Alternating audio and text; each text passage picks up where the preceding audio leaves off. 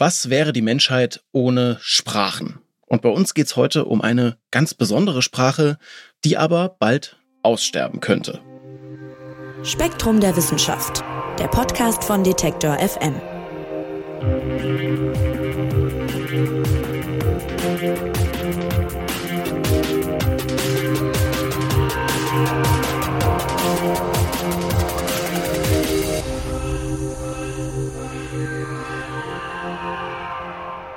Bevor ich gleich zu unserem heutigen Thema komme, habe ich noch einen kleinen Hinweis in eigener Sache. Wenn euch Detektor FM das Podcast Radio gefällt, dann abonniert doch gern unseren monatlichen Newsletter. Denn das ist eine der einfachsten Formen, unsere Arbeit zu unterstützen. Und das Plus für euch, hier erfahrt ihr als erste von unseren Verlosungen und bekommt einen exklusiven Zugang zu unseren Aktionen. Den Detektor FM Newsletter findet ihr auf unserer Webseite oder direkt unter dem Link detektor.fm slash Newsletter. Und wir würden uns natürlich alle hier freuen, wenn ihr euch da eintragt. So, und jetzt zum Thema Sprache. Ich habe es ja schon gesagt. Unsere Sprache, die beeinflusst, wie wir die Welt wahrnehmen, sagen Linguisten und Kommunikationsforscherinnen. Und wie wir die Welt wahrnehmen, das bestimmt wiederum auch, wie sich Sprachen entwickeln und verändern. Heute gibt's ungefähr 7000 Sprachen auf der Welt.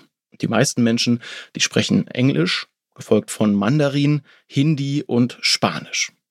Und am anderen Ende dieser Liste stehen Sprachen, die fast ausgestorben sind. Und einer solchen widmet sich Spektrum der Wissenschaft in der aktuellen Ausgabe. Und auch wir wollen hier im Podcast drüber sprechen. Es geht um Großandamanisch. Und Spektrum-Redakteurin Karin Schlott, die wird uns erklären, was es damit auf sich hat. Hallo Karin. Hallo Marc. Erstmal habe ich das richtig ausgesprochen. Großandamanisch oder Großandamanisch oder wie sagt man? Ich glaube, das ist schon richtig so. Großandamanisch. Ja, Karin, Großandamanisch heißt die Sprache, um die es geht. Äh, wer oder was sind denn die Andamanen? Die Andamanen, das sind eine, ist eine Inselgruppe und die befindet sich am Rand des Golfs von ähm, Bengalen. Und diese äh, Inseln waren bewohnt von einer indigenen Bevölkerung, den Andamanern.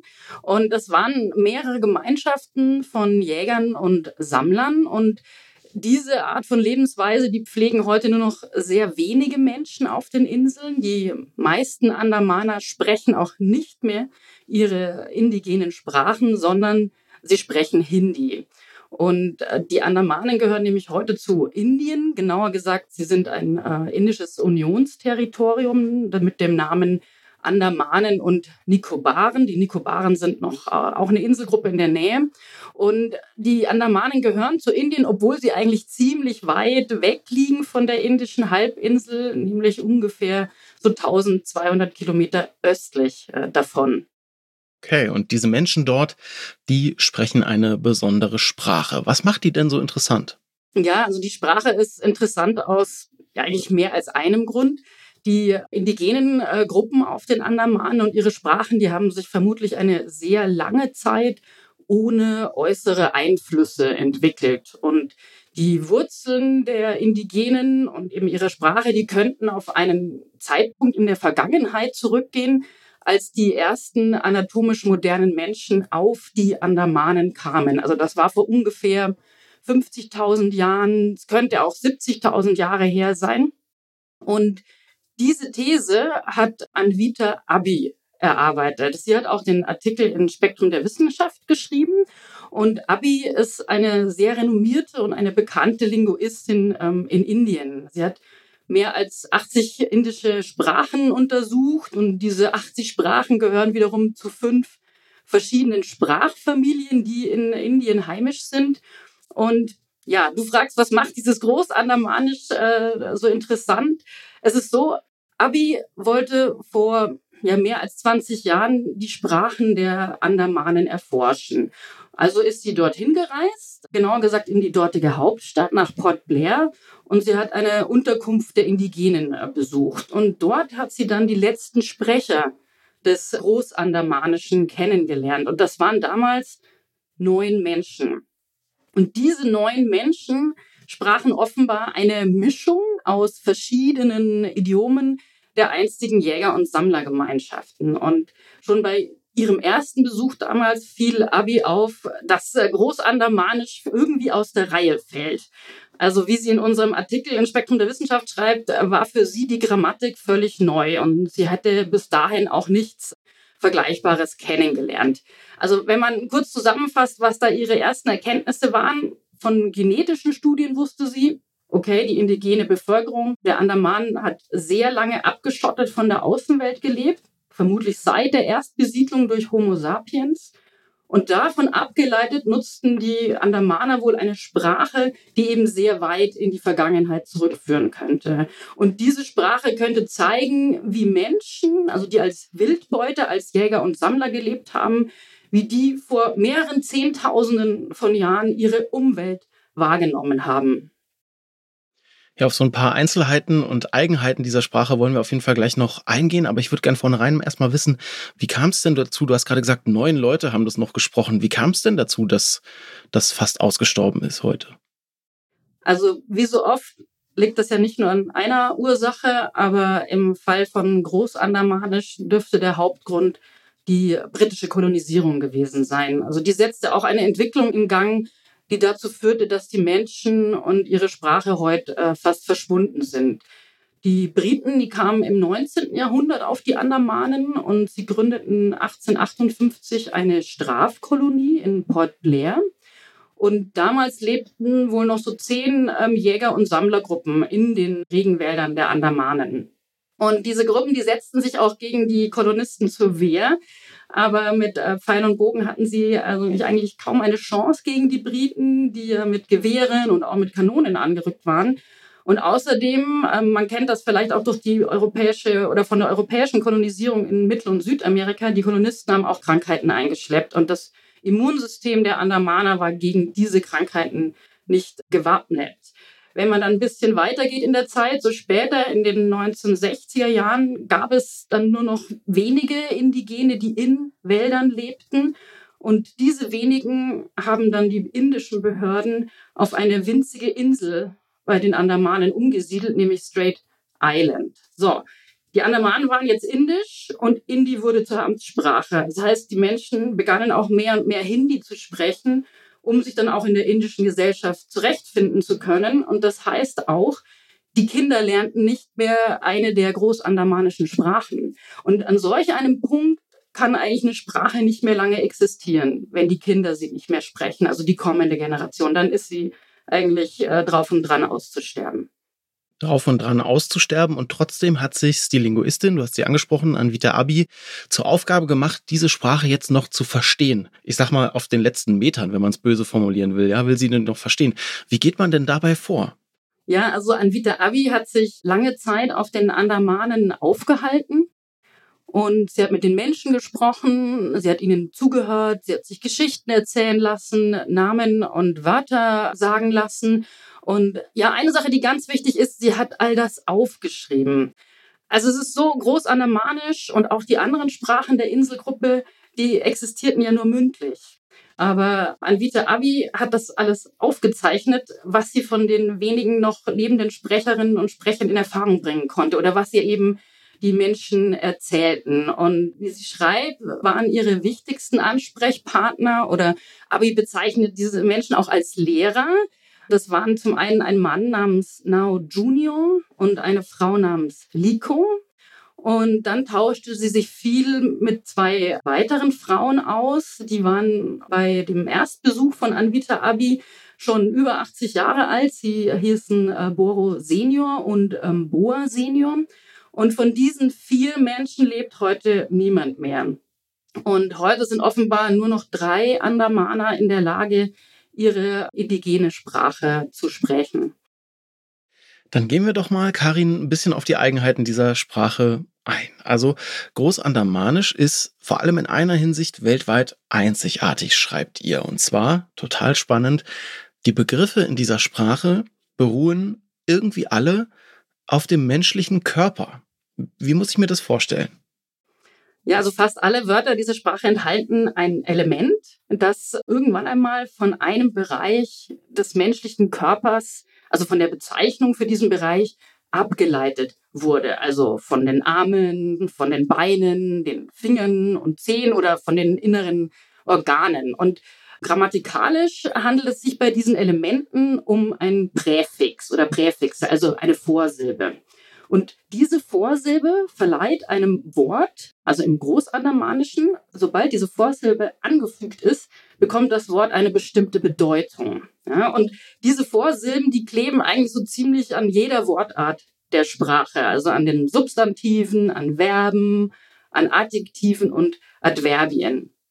So, also die Bedeutung der Vorsilben, die orientiert sich an dem jeweiligen Körperteil, dem darum die Vorsilbe entlehnt ist. Also zum Beispiel gibt es das Präfix a und dieses a bezieht sich auf den Mund oder auch auf den Ursprung von Dingen. Also das ist auch interessant, dass diese Vorsilben abstrakte Bedeutungen übernommen haben im Laufe der Zeit.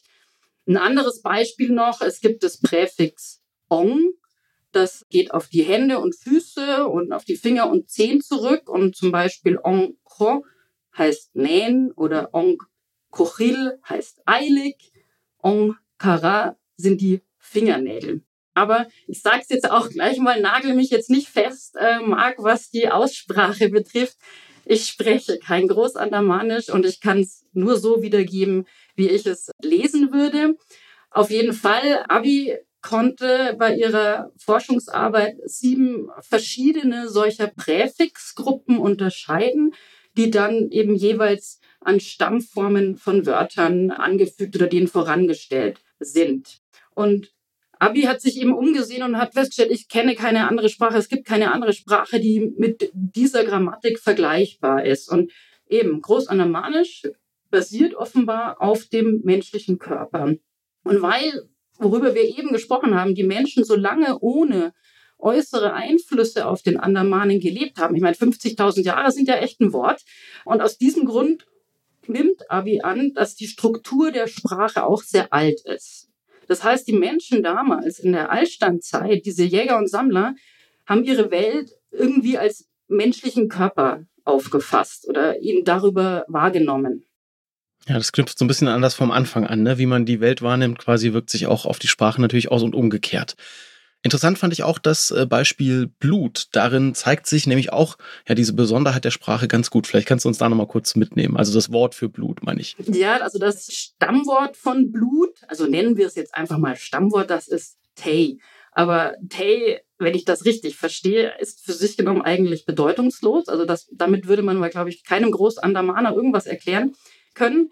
Aber Anvita Abi hat dazu eine ganz interessante Geschichte erzählt. Sie wollte nämlich von ähm, ihrem Lehrer, dem Nao Junior, wissen, eben, was heißt Blut auf Großandamanisch? Und er konnte ihr diese Frage nicht beantworten, sondern er wollte von ihr wiederum wissen, wo haben Sie das Blut gesehen? Und jetzt stand Anvita Abi auf dem Schlauch und meinte, ja, nirgendwo hat sie es gesehen, sondern es ist halt einfach Blut. Aber damit es weitergeht im Gespräch, hat sich Abi irgendwas ausgedacht und meinte, ja, ich habe es am Finger gesehen. Und sofort sagte Now Junior, ja, das Blut am Finger heißt Ong Tay.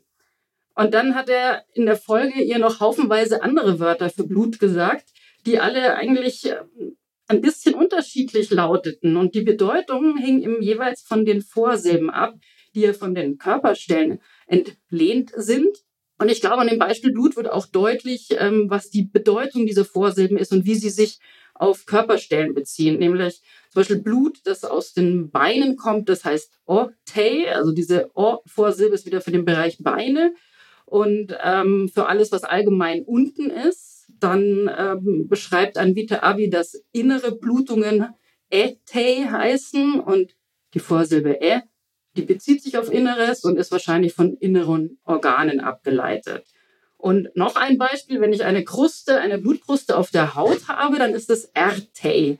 Also die Vorsilbe R bezieht sich allgemein auf Äußeres. Und das Spannende ist also, so ein Substantiv ändert seine Form abhängig davon, wo es sich gerade befindet. In dem Fall eben das Blut und wo es herkommt. Und wenn es nirgendwo herkommt, dann kann man es nicht sagen. Eine Sprache, die voller spannender Details äh, steckt. Ich will auf eins noch kurz eingehen, weil ich es auch total interessant fand. Ähm, die haben alle geschlechtsneutrale Namen da. Und das hat auch einen einfachen Grund. Ja, Anvita Abi äh, berichtet da eine Anekdote und zwar, dass ihre Ansprechpartnerin, die Liko, Die hat 2005 einen Jungen zur Welt gebracht, der ähm, Berebe hieß oder heißt. Und eigentlich, ja, also buchstäblich hieß er so schon, weil auf den Andamanen die Kinder ihren Namen erhalten, wenn sie noch im äh, Mutterleib sind. Und weil man während der Schwangerschaft das Geschlecht eines Kindes ja nicht erkennen konnte. Also ja eine neue, eine moderne Sache, dass wir schon, äh, bevor ein Kind auf die Welt kommt, sagen können, ist ein Junge oder ein Mädchen. Aber wenn man das nicht wusste, dann muss auch ein Name her, der sozusagen sowohl männlich als auch weiblich sein kann, also geschlechtsneutral sein muss.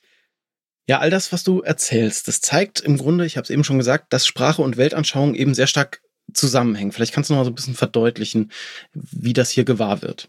Grundsätzlich fasst man ja in Worte, was man sagen will oder was man tun will. Also was jetzt an Wörtern und Konzepten in einer Sprache existiert, liefert ja einen Hinweis darauf, in welcher Welt sich Menschen bewegen. Also im Großandamanischen gibt es laut Anvita Abi keine Wörter für Landwirtschaft oder Ackerbau.